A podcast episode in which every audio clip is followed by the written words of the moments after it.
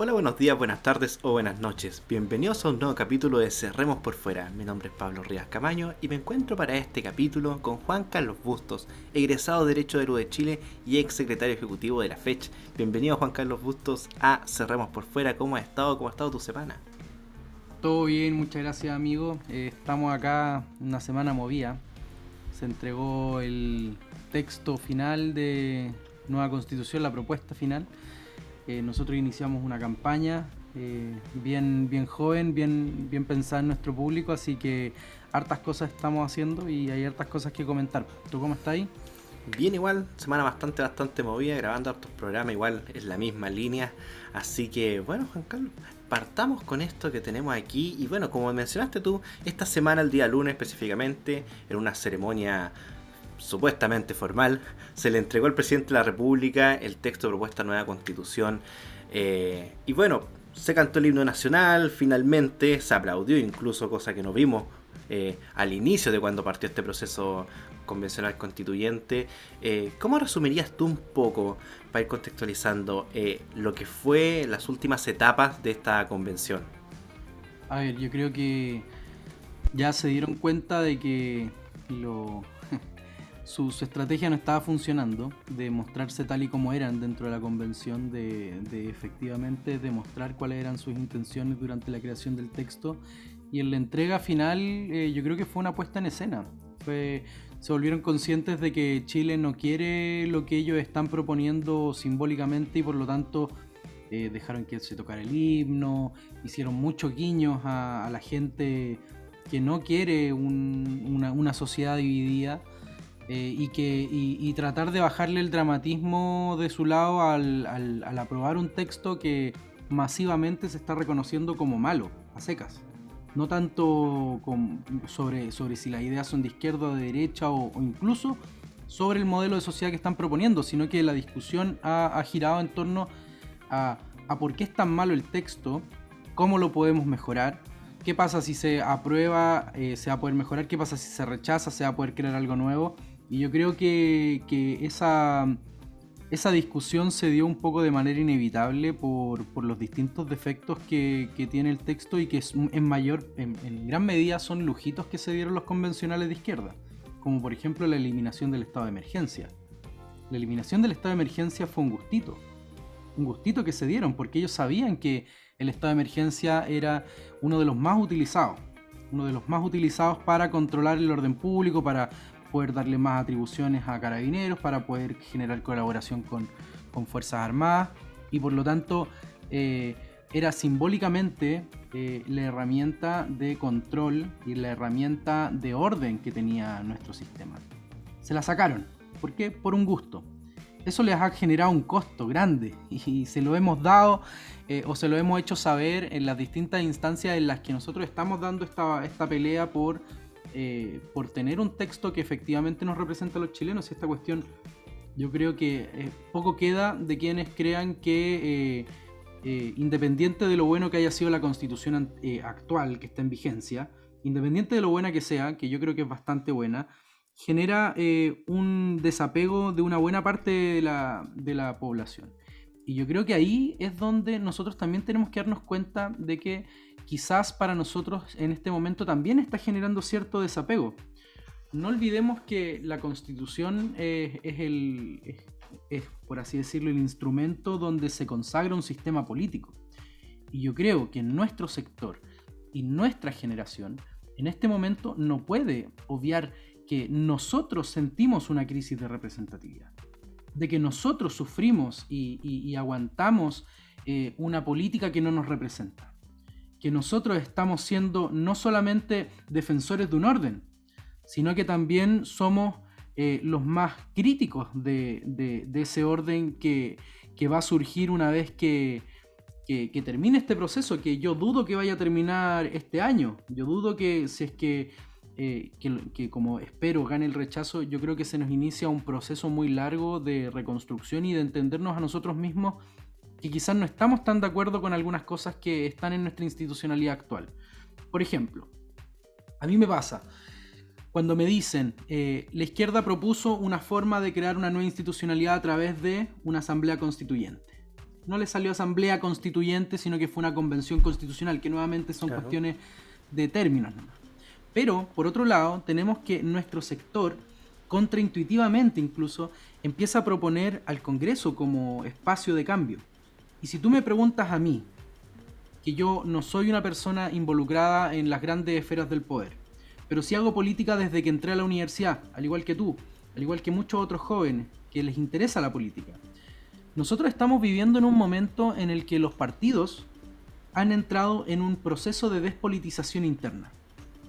Los partidos en este momento no hacen política interna. Y lo digo yo siendo parte de un partido. Y, no es nada contra mi partido en particular, sino que es una cuestión que afecta a todos los partidos. Y en primera instancia nos afecta mucho más a quienes venimos de, a quienes estamos en partidos tradicionales, que son los partidos de la derecha y los partidos de la, de la concertación, y yo te diría que incluso afecta a partidos como nuevos como el Partido Republicano o partidos eh, que conforman el Frente Amplio. Y es que dentro de los partidos, eh, la política eh, al final se va convirtiendo como en eso que no quieres discutir realmente. ¿Por qué? Porque tenemos pequeños, pequeños o grandes líderes que están en el Congreso y que, y que tienen una estructura integrada dentro de los partidos que, que pelea por sus intereses, por sus intereses, y sus intereses suelen ser electorales, no de otro tipo. Entonces tenemos un montón de gente que lo que trabaja y lo que hace es constantemente buscar eh, apoyar a cierta figura, una especie de, de, noble, eh, y, donde tiene un montón de vasallos que son parte de, de, los partidos y que lo único que están buscando es ver, oye, ¿cómo le aseguramos el cupo? Oye, ¿cómo le hacemos para que salga en este lado? Oye, ¿cómo lo hacemos para que pueda escalar a este otro cargo? ¿Por qué? Porque ellos también van arrastrando una serie de beneficios, una serie de privilegios para las personas que los siguen. Entonces, eso es la despolitización de los partidos y una despolitización interna. Y nosotros, si estamos en un sistema en el cual eh, los partidos son la base de nuestra institucionalidad, porque esa es la realidad, nuestros partidos son la base de la democracia, si están haciendo agua los partidos o los partidos ya no están sirviendo muy claramente para sus fines que, están pensados en nuestro sistema, evidentemente se nos genera una cadena de vacíos, porque si no tenías políticos dentro de los partidos, porque esa es la verdad, no hay políticos en los partidos, en las estructuras partidarias, eh, que no tienes verdaderos políticos en los cargos electos. Además pasáis a tener, no tienes verdaderos políticos en los gobiernos, no tienes verdaderos políticos peleando todas las instancias que deberían estar discutiendo y por lo tanto los partidos dejan de interpretar la realidad. Si al final los partidos lo que tienen que hacer es eso, es interpretar la realidad, interpretar a la gente y hacer sentir a la gente que ellos representan sus intereses en base a una carta de principios. Eso también ha cambiado harto en nuestra generación nosotros ya quizás no, adherimos eh, a un catálogo de 10, 20 puntos que ciegamente decimos, oye, estos son los puntos que hay que seguir y no nos cuestionemos nada. Nosotros somos muy buenos para cuestionarnos. Yo creo que está, está bien eso, es, ese estar cuestionándose, el encontrar nuevas vías, el encontrar nuevas ideas, el encontrar nuevas estructuras y yo creo que tenemos que meternos de lleno en ese camino, caminar ese, ese complicado camino del sentir que algo tiene que cambiar pero no sabes qué eh, y empezar a preocuparnos de, de, qué es lo que proponemos, porque generacionalmente no estamos proponiendo nada distinto a, quienes nos anteceden en nuestro sector. Y yo creo que eso es un poco eh, la falta de política. No, nos están acostumbrando a la falta de política y yo creo que nuestra generación se tiene que revelar a la falta de política, a la negación de la política, superar la estructura formal de los partidos, es decir, no pensar que la única forma de hacer política son los partidos y empezar a trabajar en cuestiones más reales, en la política real. Y si eso es dentro de un partido, fuera de un partido, es algo que no nos tiene que desesperar eh, como, como un impedimento o como una cuestión necesaria. Tenemos que empezar a trabajar, tenemos que empezar a movernos como ya lo estamos haciendo y empezar a, dejar de lado esta, estos miedos de, de cambio. Si al final el cambio no necesariamente es malo y sobre todo el cambio no es malo cuando existe una necesidad de cambio. Y yo creo y sinceramente, y sin, y sin ser entreguista, y esto es muy importante que lo entendamos porque aquí, aquí es donde nosotros nos caemos. Algunos pensamos que por ser puristas eh, estamos haciendo lo correcto y otros piensan que cuando eh, aceptamos la necesidad de cambio de una sociedad, en realidad estamos siendo entreguistas. No, yo no quiero entreguismo, yo quiero encontrar mi propio rumbo y obviamente eh, ofrecérselo a la sociedad, ofrecerle a la sociedad un nuevo rumbo, porque yo de verdad creo que las cosas como están, las cosas como están hoy en día eh, no van a volver a hacerle sentido a mucha gente. Insisto, a mí el Congreso no le hace sentido a mucha gente. Yo creo que eso es algo que hay que pensar. Los partidos no le hacen sentido a mucha gente yo creo que eso es algo que hay que pensar, hay que darle un refresco a todo esto. Y no sé si es una cuestión de forma o es una cuestión de fondo. Yo creo que esa es la gran discusión que tiene que dar nuestra generación, al menos desde nuestro sector, porque al frente quizás están un poco más adelantados y se impusieron a, quienes estaban antes. Así que eso un poco de lo que es la propuesta nueva constitución, lo que me, me, genera a mí a futuro. Todo esto se trata de eso. Si al final eh, puede que entremos en un proceso más largo y tenemos que estar preparados para dar esa discusión. Juan Carlos, mencionaste dos cosas bastante importantes. De partida el tema de la despolitización dentro de los partidos y el tema de que están dejando de representar a muchos sectores de la población que antes hacían. Hubo una encuesta que se hizo un estudio, creo que fue la Fundación para el Progreso que la publicó, que no importase el rango etario en el que se separase, el 50% aproximadamente de la gente ya no creía que la democracia fuese el mejor sistema de gobierno. O sistema forma estructural política. Y eso es más o menos poco preocupante eh, porque se, también se entregaban otras alternativas de propuestas eh, de formas de gobierno y la mayoría apuntaba a un poco, un poco más autoritario. Sin importar rango político, se buscaba un poco más autoritario. Entonces, interesante que mencione eso porque, claro, la gente está dejando de creer, entre comillas, la representación, dejando de creer en esta política. Y mencionaste otro punto importante, el hecho de que se están usando, sin mencionar nombres dentro de partidos políticos, plataformas personales de ellos para sus propios intereses. Y eso me hace ruido un poco con propuestas que están haciendo algunas, algunas personas, específicamente de ciertos partidos, para que, en caso de rechazarse este proyecto, buscar otra alternativa. Unos quieren hacer una nueva comisión, otros quieren hacer una nueva, convención, otros quieren dejarlo en manos del Congreso. Eh, sin importar el lado político, yo he escuchado comentarios de todo. Eh, me han comentado harto, eso sí, de que puede que la alternativa del Congreso sea eh, la más viable, entre comillas, o que las que apoyen por lo menos los sectores de la exconcertación, los sectores de centro o de la derecha tradicional. ¿Qué opinas tú un poco antes de pasar al tema de, hablar de la campaña que están haciendo ustedes, la alternativa, cerrar un poco este, este punto? Sí, mira, a mí, me pasa que, como bien como tú dices, no se trata de personas en particular, porque esto es un sistema que se fue degenerando y que ahora es, es un sistema degenerado. Sí, eso es eso es un sistema degenerado porque al final no sirve para su fin inicial, que es buscar una buena representación de, los ciudadanos. Al final, estos esta pequeña nobleza que funciona en modo parlamento, en modo congreso, eh, no es su culpa, si, si, es una cuestión que se repite y yo creo que incluso em, eh, comienza a permear en el Frente Amplio a pesar de que ellos vienen de una estructura totalmente diferente, vienen de una estructura de organizaciones sociales y eso es una realidad. O sea, Boric inscribió su partido solamente para poder ser candidato. No lo necesitaba o no, no, no, no era parte, una estructura esencial para su forma de, funcionamiento. Ellos no eran partido. Y aún así eran el colectivo político, Convergencia Social y otras personas que, que, se fueron juntando, eh, pero fueron el colectivo político que eh, llevó al presidente de la República donde está. O sea, eligió al presidente de la República sin ser un partido. Se eligieron partidos solamente por una cuestión formal. Entonces ahí tú te das cuenta de que, claro, quizás la política no está en los partidos necesariamente. Quizás esa necesidad de sociedad civil que tiene la derecha permanentemente, quizás es una necesidad de ampliarse en el, en el rubro de la política y decir, oye, la política no se hace solo dentro de los partidos. Y esto es un tránsito, esto es un tránsito, no es un, momento de quiebre, que, creo yo. Yo creo que tenemos que empezar a entender que la organización es la verdadera forma de hacer política. El, el, involucrarse es la verdadera forma de hacer política. Y a mí me pasa que nuestra generación es una generación altamente politizada. Venimos desde la universidad haciendo política y, y no es solamente si te interesa, la política se tomaba el patio de la universidad, la política se tomaba las elecciones, la política eh, estaba presente en, incluso si ibas a ir a clase, o sea, nosotros le entregábamos en la universidad la decisión, incluso si entrábamos o no a clases a la política. Y eso es una cuestión que nos permeó de alguna forma, nos permeó y que, y que nos dice, la política es una cuestión que no la podemos disociar de nosotros mismos y que por lo tanto sobrepasa a los partidos. ¿Cachai? Y a mí, ¿qué es lo que me pasa?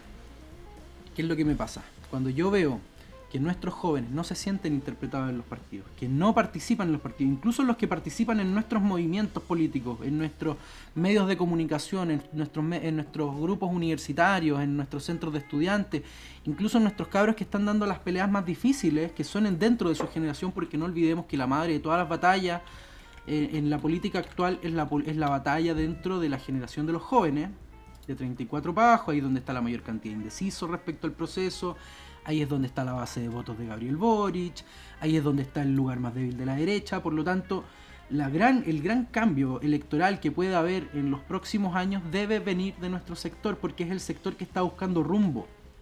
Un, adulto ya que ha hecho toda su vida, una, una persona que está jubilada, dentro de todos los partidos le parecen algo natural y no le generan tanto desapego. Pero a una persona joven sí le generan cierto desapego porque no está acostumbrado a la lógica de masas.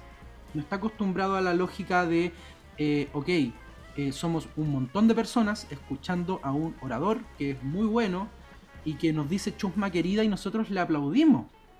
Y nos volvemos locos. Y somos cientos de personas, miles de personas que militan en los partidos, que se creen eh, los principios, los aceptan de manera religiosa.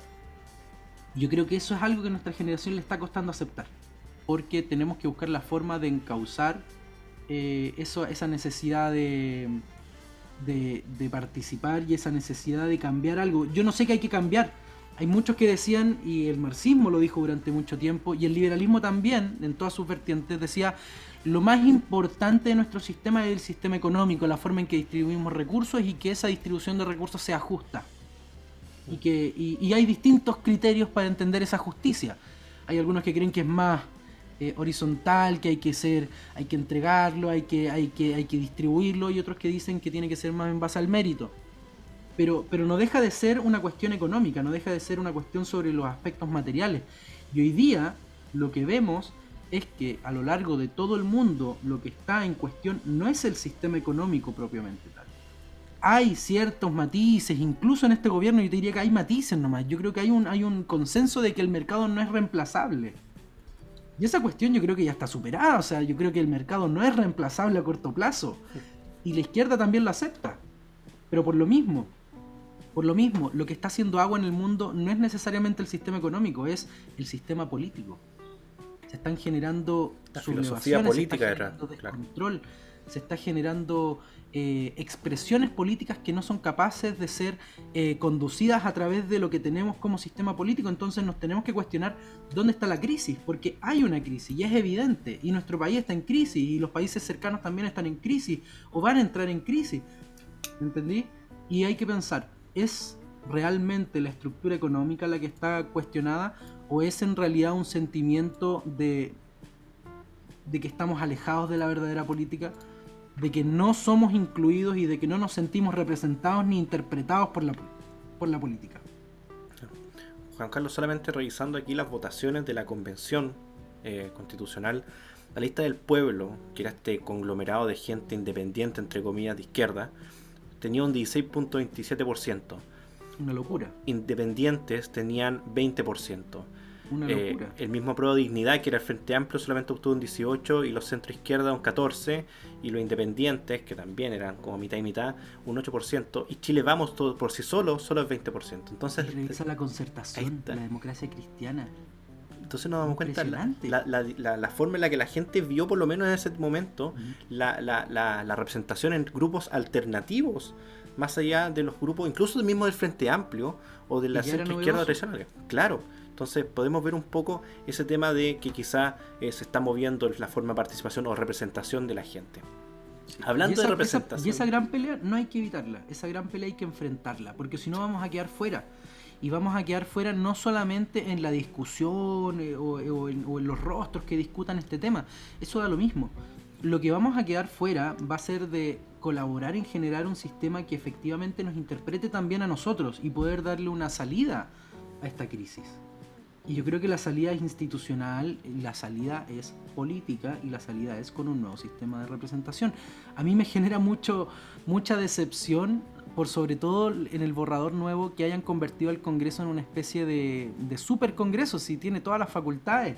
Yo te digo, pero qué cuestión más contraintuitiva si, si la gente no, le cree al Congreso, no le cree a los parlamentarios, no le cree a la nueva forma del parlamentarismo eh, sectorizado por pequeños intereses, que es, muy, muy pluralista, que tú tienes un movimiento de poblador y ya puedes tener un parlamentario porque necesitáis poquitos porcentajes de votos.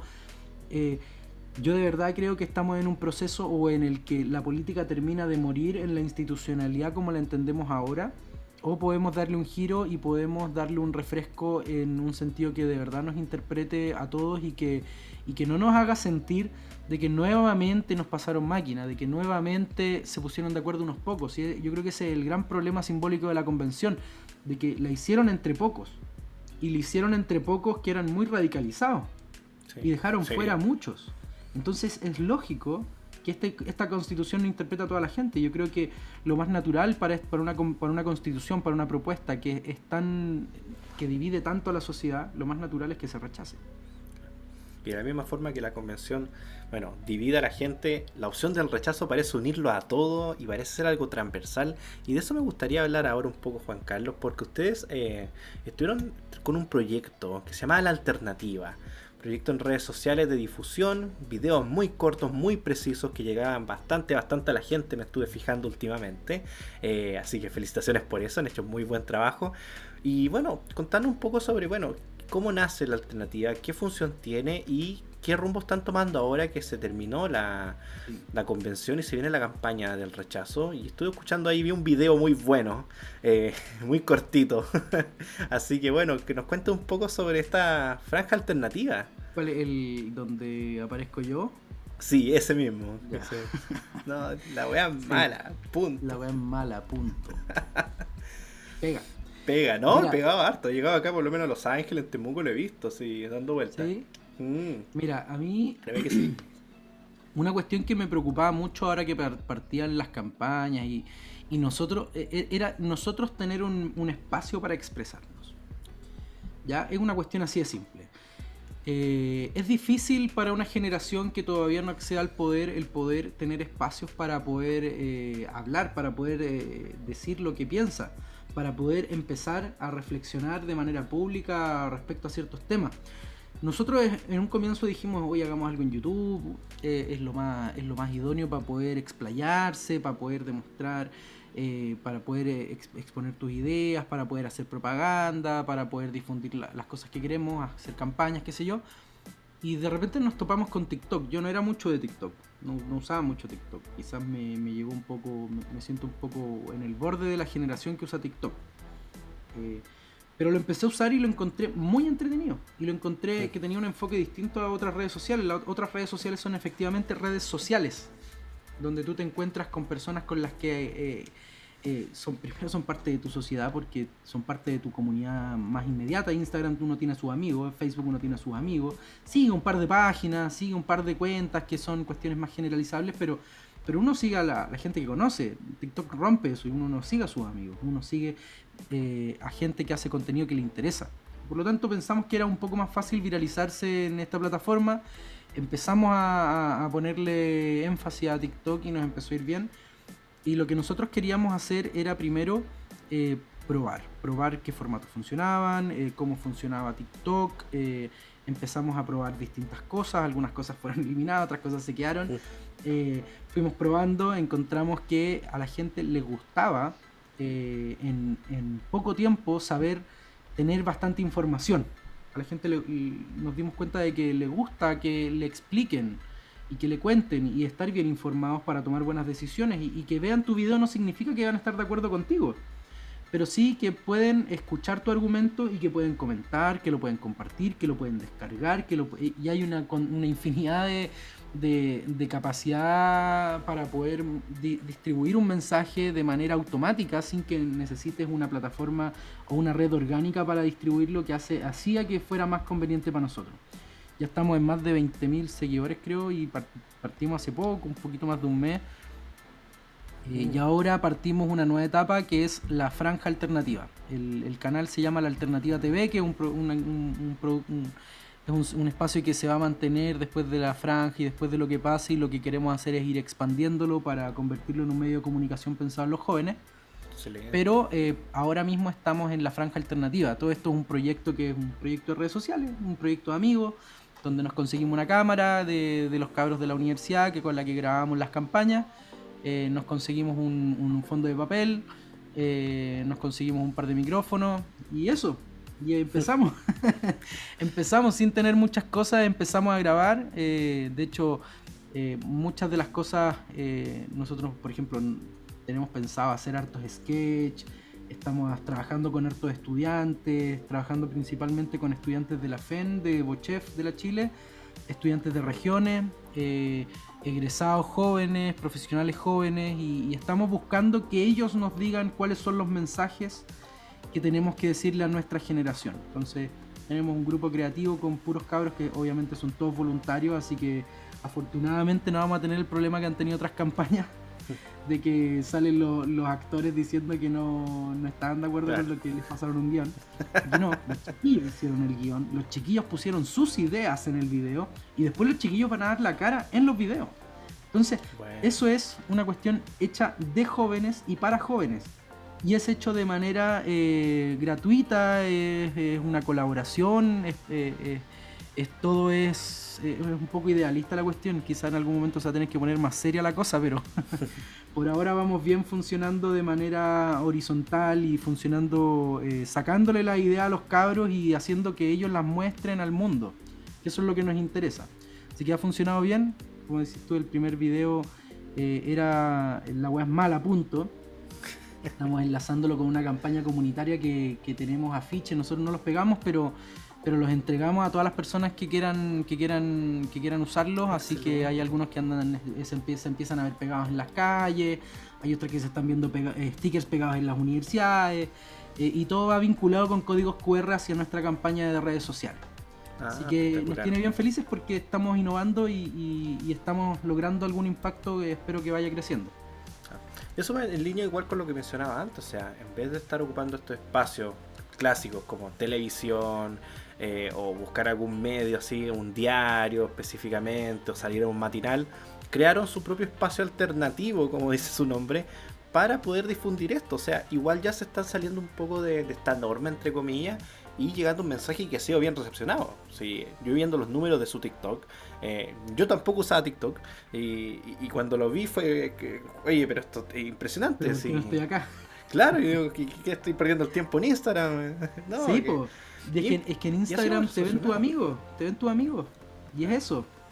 Eh, y para y que te vea más gente tenéis que meterle plata y nosotros no tenemos plata. Sorry, sorry Instagram, sorry Facebook Meta se llama ahora. Sorry, tienes todos mis datos, yo sé que sabes quién soy, pero, pero no, no, no tengo plata para darte para que me podáis viralizar, así que pucha TikTok me ayuda un poco mejor sin plata. Así, que al final fue eso, fue eso, es una herramienta para nosotros, eh, es simplemente una herramienta de difusión eh, de ciertas ideas que nosotros creemos que tienen que ser escuchadas.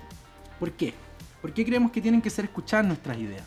Yo creo que en nuestra generación existe una, falsa hegemonía dentro de eh, lo que es eh, desde 18, incluso pensando también en lo secundario hasta, hasta el mundo profesional joven.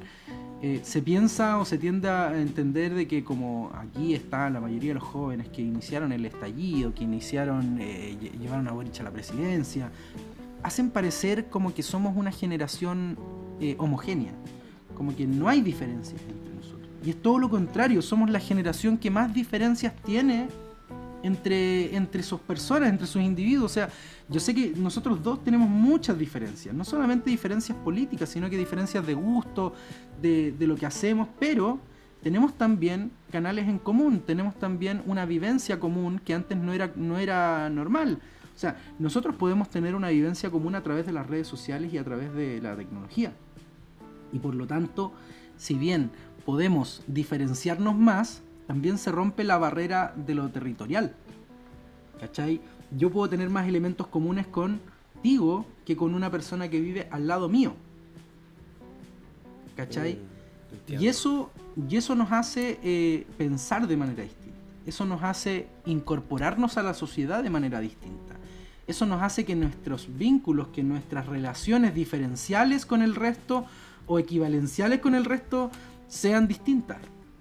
¿Cachai? O sea, las, similitudes que generamos nosotros, yo o yo con cierto grupo o, dos grupos que, tienen intereses comunes, esas relaciones van generándose de manera distinta cuando hay redes sociales de por medio o cuando hay una, territorialidad de por medio. ¿Me entendí? Una junta de vecinos no funciona igual que, nuestro canal de TikTok, que son 30 cabros.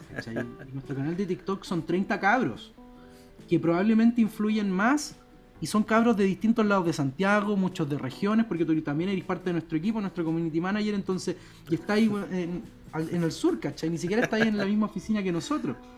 Claro. entonces, eh, la, la, forma de comunicarnos es distinta y por lo tanto la forma de hacer campaña es distinta. La forma en que nosotros queremos hacer campaña es romper esa hegemonía supuesta, falsa, inventada, es romper esa hegemonía dentro de las universidades, que es una hegemonía inventada, que tienen un candado. No nos quieren aceptar los, debates con Pancho Rego, ¿por qué será? ¿En serio? Sí. Ah, ¿están haciendo el quite? Haciendo el quite. Pero es por eso, es porque nosotros venimos a romper una hegemonía que ellos daban por sentada y decían, bueno, aquí estamos, no nos van a wear. Tenemos nuestro público ganado, no abramos el debate aquí porque si no vamos a perder. Lo único que podemos hacer es perder. Así que perder un voto es fatal, así que no abramos ese espacio. Y por lo tanto las universidades que deberían ser el espacio donde se dé esta discusión para nuestra generación, nuestra generación debería tomarse las universidades para tener un espacio de discusión, porque ahí es donde hacemos vida, ahí es donde hacemos vida común.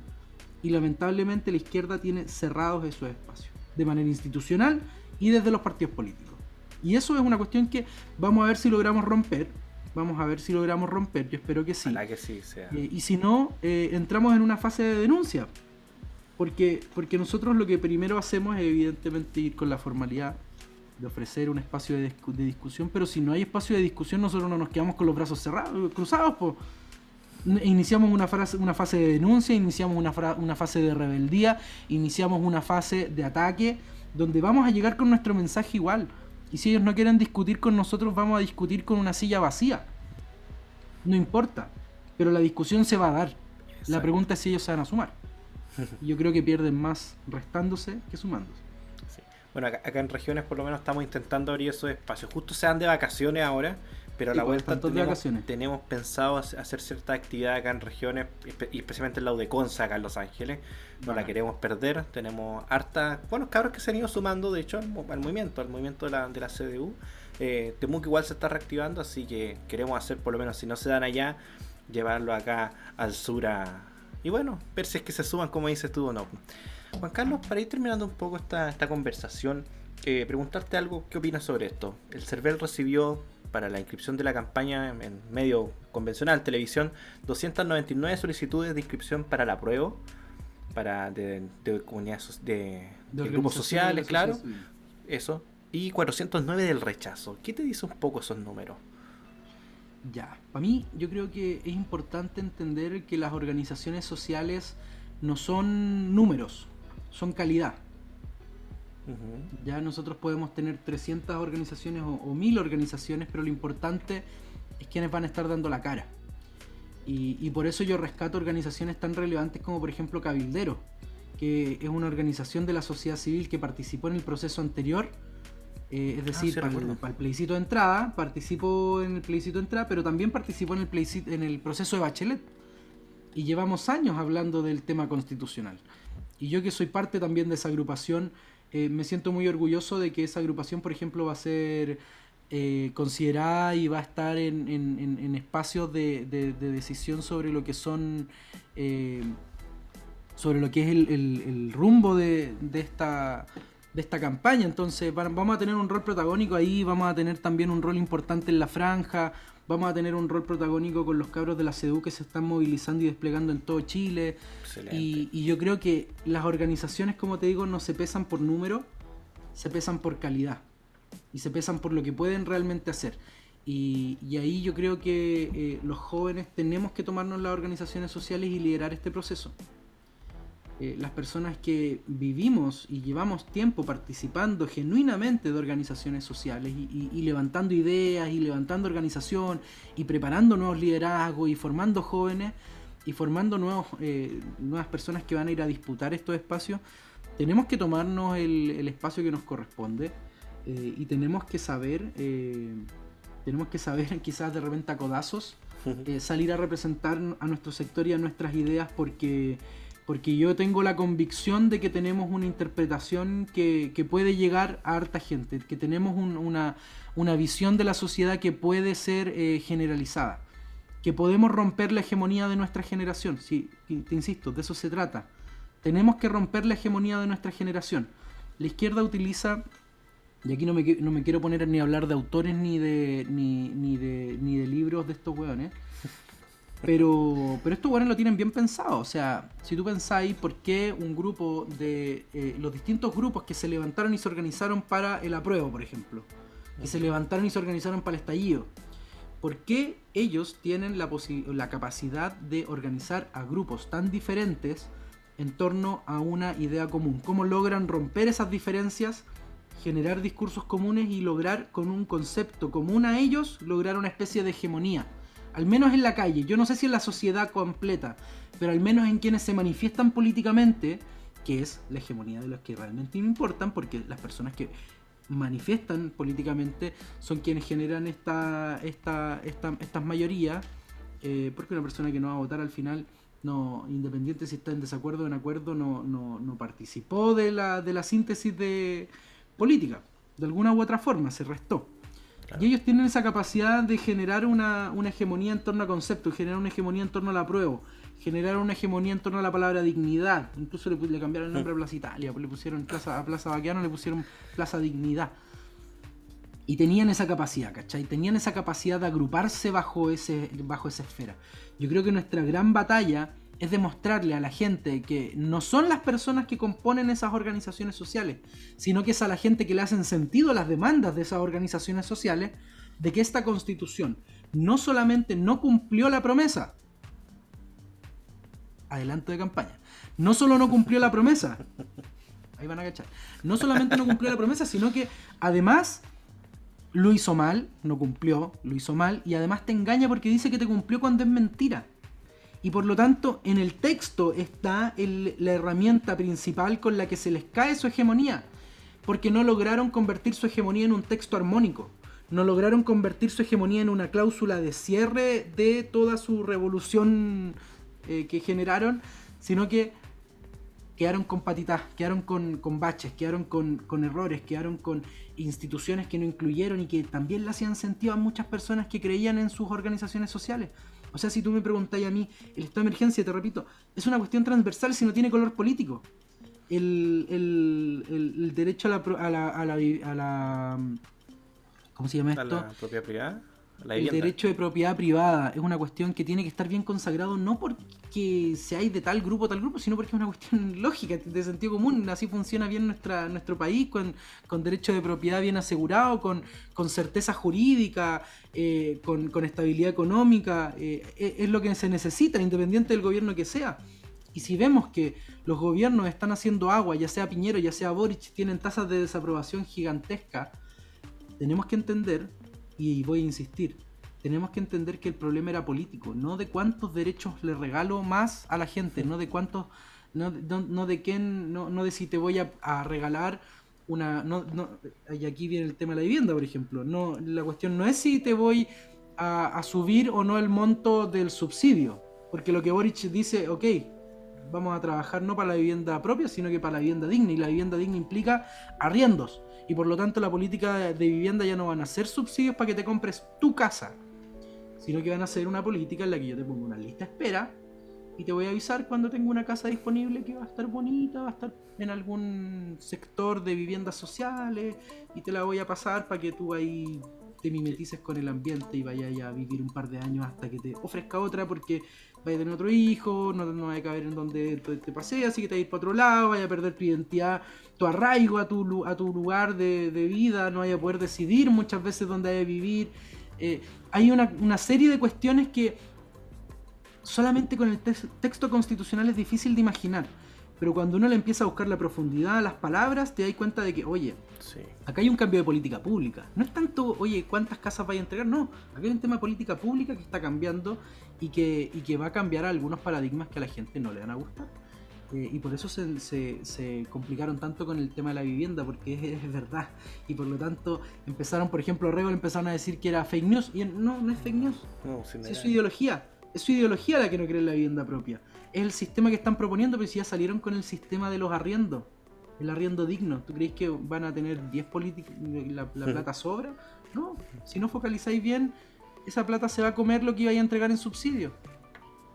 Exactamente. De hecho, nosotros Juan Carlos, estábamos con los chicos del Partido Libertario leyendo todo el texto, haciendo en vivo, leyendo el texto palabra por palabra, con invitado y todo. Y claro, efectivamente hay cosas que no, que no hay cómo cumplirlas y que son totalmente, cambian paradigmas completamente de la sociedad y la gente, como dices tú, se ha dado cuenta. Eh, poesía. Y, claro, es pajarito en el aire, decimos, te pintaron pajarito en el aire y nos acordamos de esa canción, porque no, no tiene por dónde. No tiene por dónde. Y yo creo que el verdadero cambio va por, una nueva forma de organizarnos y no simplemente por intentar maquillar un sistema económico que ellos saben que también no, puede cambiar, que, es un sistema hegemónico, que es el único que nos ha sacado de la pobreza, que es el único que ha logrado en un país tan aislado como Chile un desarrollo humano que antes era impensado. Si era impensado que Chile lograra este desarrollo humano. O sea, yo hoy día iba, iba venía por, por, Santiago, iba cerca de Santiago Centro y veía los, las micros eléctricas que no hacen ni un ruido, que no tiran contaminación prácticamente. Y decía, weón, pero ¿qué no les gusta? ¿Qué, es lo que pasa? ¿Por qué, ¿por qué les gusta quemar esa weá? ¿Por qué les gusta quemar la micro? ¿Por qué les gusta destruir el, el, el mini market? Porque veía un mini market que estaba prácticamente destrozado. Y me ponía a pensar de verdad no se darán cuenta de todo lo que cambió nuestra sociedad y no se darán cuenta de que el problema no es solamente que, quiero consumir más, sino que quiero sentirme interpretado. Y, no sé si la izquierda, y no me gusta hablar de izquierda y derecha a mí, pero no sé si se estarán dando cuenta de que, de que quizás eh, era más fácil manipular el sentimiento de consumo, porque al final los derechos sociales son sentimientos de consumo, eh, versus eh, un sentimiento de verdadera despolitización y, y, despolitización del sistema político. Eso es porque la gente quiere hacer política, pero el sistema político no se lo permite. le cierra los espacios de participación y, le despolitiza los espacios que son hechos para discutir política. Y por lo tanto la gente no tiene dónde salir, no tiene dónde expresarse. Y por eso las redes sociales se volvieron el principal eh, eh, instrumento para hacer política. Por eso nuestro espacio público, nuestro foro de discusión ahora es Twitter, es TikTok, es YouTube porque efectivamente la institucionalidad no supo o no ha sabido incorporar a todas estas necesidades de expresión política. El mercado creando verdaderos espacios de democratización. Claro. ¿Quién lo diría? Y, más encima, ¿quién, inventa las redes sociales? El maldito mercado. El maldito mercado hizo que la democracia se verdadera, verdaderamente fuera, fuera revolucionada y sobrepasada. Así es. Juan Carlos, para ir terminando, quisiera agradecerte por estar aquí, conversar este ratito aquí con nosotros, comentar un poco y adelantarnos lo que va a ser eh, la franja alternativa. Así que bueno, vamos a estar bastante, bastante atentos con, la campaña. Siento que va a ser una campaña bastante entretenida de escuchar y de ver y analizar. Así que bueno, unas últimas palabras a la gente que nos está escuchando, eh, Juan Carlos. que esa es nuestra idea, que la campaña llegue a nuestra generación. Eh, tenemos que romper esa hegemonía, así que si tú también te sientes parte de una generación en la que estás silenciado, eh, lo mejor que puedes hacer es, es, alzar la voz. Es alzar la voz y, si te podemos ayudar a través de nuestro espacio comunicacional, si, si, puedes ayudarnos a nosotros compartiendo lo que hacemos. estamos pensando en nuestra generación, así que si tienen ideas también envíenlas de alguna forma.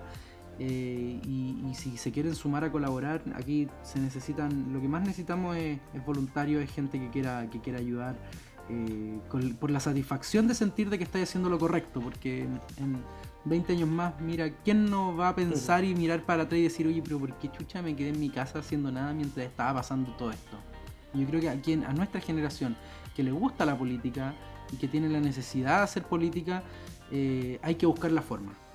Mm, sea a través de los partidos, sea por fuera de ellos, sea por redes sociales, sea en la calle, sea con tus vecinos, en cualquier parte.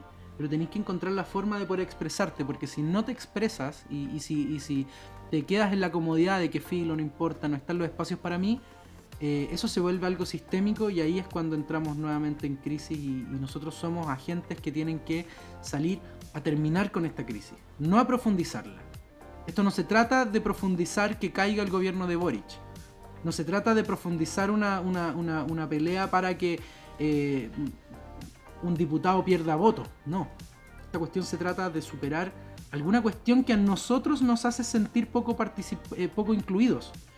Y eso no tiene que ver tanto con la izquierda, sino no, es culpa de ellos que nosotros no nos sintamos incluidos. Es culpa de nosotros que no hemos sabido armar nuestro espacio. Así que armar nuestro espacio y hacernos escuchar. Eso es lo que hay que hacer ahora.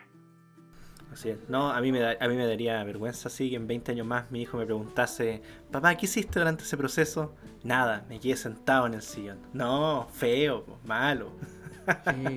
Así que bueno, Juan Carlos, muchísimas gracias por estar aquí en Cerremos por Fuera. Vamos a tener, espero tenerte más adelante, igual conversando, ojalá con, con buenas noticias, con buenos resultados, ojalá de cara al, al, plebiscito aquí, la votación. Así que bueno, ojalá podamos hablar celebrando. Uh, sería genial. Un envío celebrando. Así que, ok, Juan Carlos, muchísimas gracias a la gente que nos está escuchando. Así que los dejo invitados a estar atentos a Dextra Domini. Mi nombre es Pablo Rivas y muchísimas gracias por estar aquí. Hasta pronto.